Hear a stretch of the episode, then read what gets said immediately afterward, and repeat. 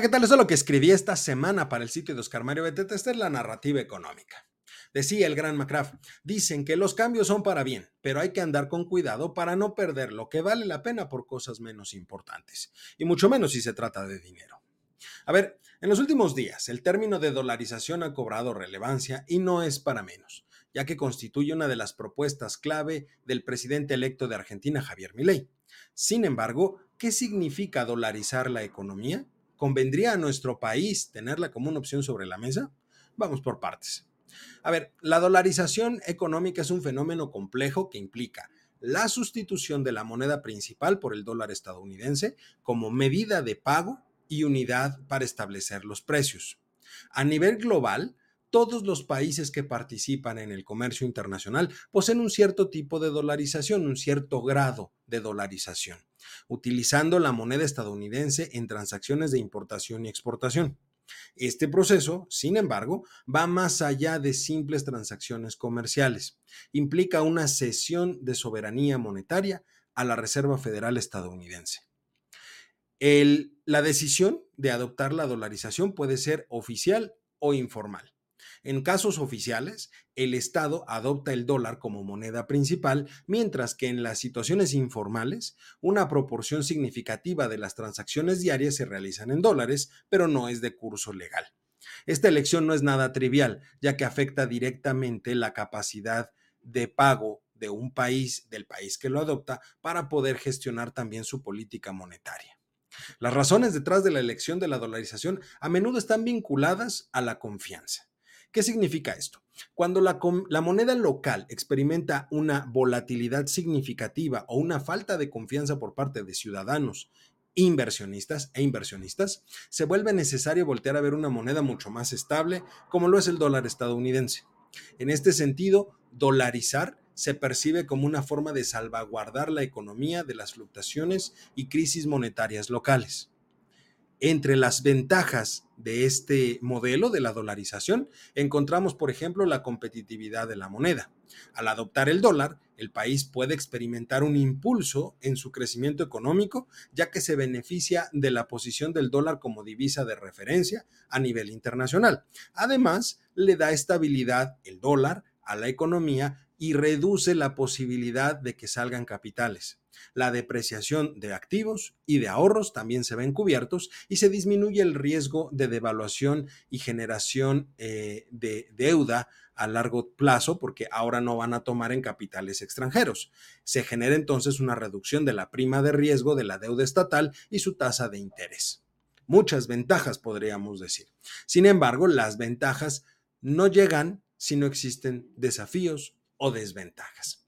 La pérdida de soberanía monetaria impide al Banco Central controlar la cantidad de dinero en circulación, dejando dependiente del ingreso de dólares del exterior, como las remesas. Si no entran dólares a la economía, no hay forma de tener mayor capacidad de pago y mayor dinero en circulación.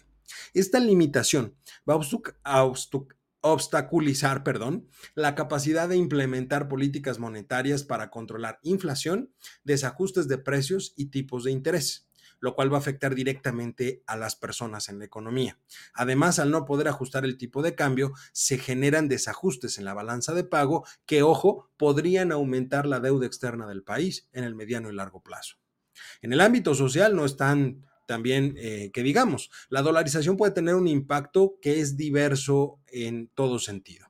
Aunque la estabilidad del dólar puede mitigar la depreciación de activos y de ahorros, es decir, que la gente no pierda por esos activos y ahorros que tiene, también puede generar mucha desigualdad en la economía.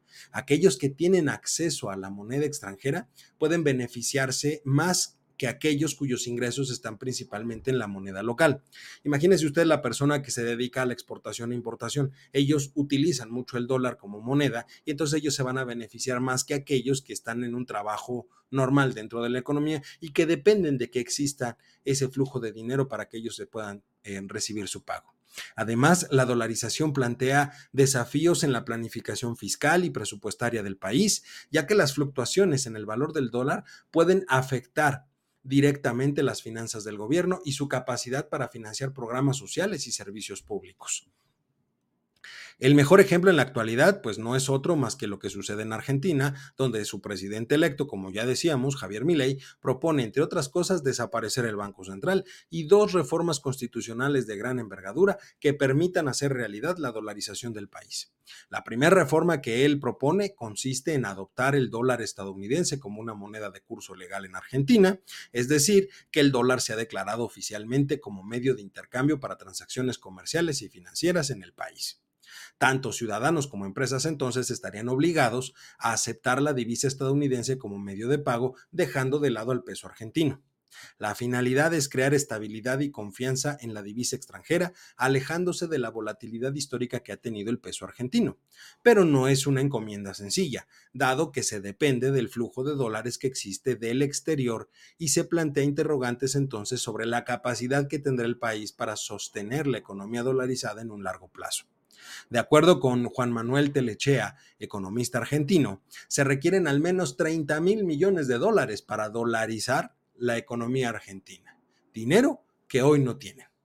La segunda reforma que busca es resguardar los ahorros de los argentinos, un enfoque que apunta a separar los ahorros de una posible manipulación política, lo que garantizaría la estabilidad financiera de los ciudadanos. Sin duda, es el caso argentino el que ejemplifica los mejores debates en torno a la dolarización. Muchos beneficios, pero también muchas problemáticas, sobre todo el posible impacto en la dinámica social y política del país. Después de todo, el cambio afectaría la realidad de toda una nación, y ese no es un paso fácil de dar. Finalmente, ¿convendría a nuestro país tenerla como una opción sobre la mesa? Por supuesto que no. Tenemos una de las monedas más comercializables a nivel internacional, lo que nos da una ventaja competitiva importante. De hecho, el gran acierto del neoliberalismo, que tanto critican desde Palacio Nacional, fue dejar el tipo de cambio a libre flotación, algo de lo que este gobierno también se ha beneficiado. ¿Dolarizar México? No, gracias. Yo soy Eduardo López y este fue la narrativa económica de esta semana.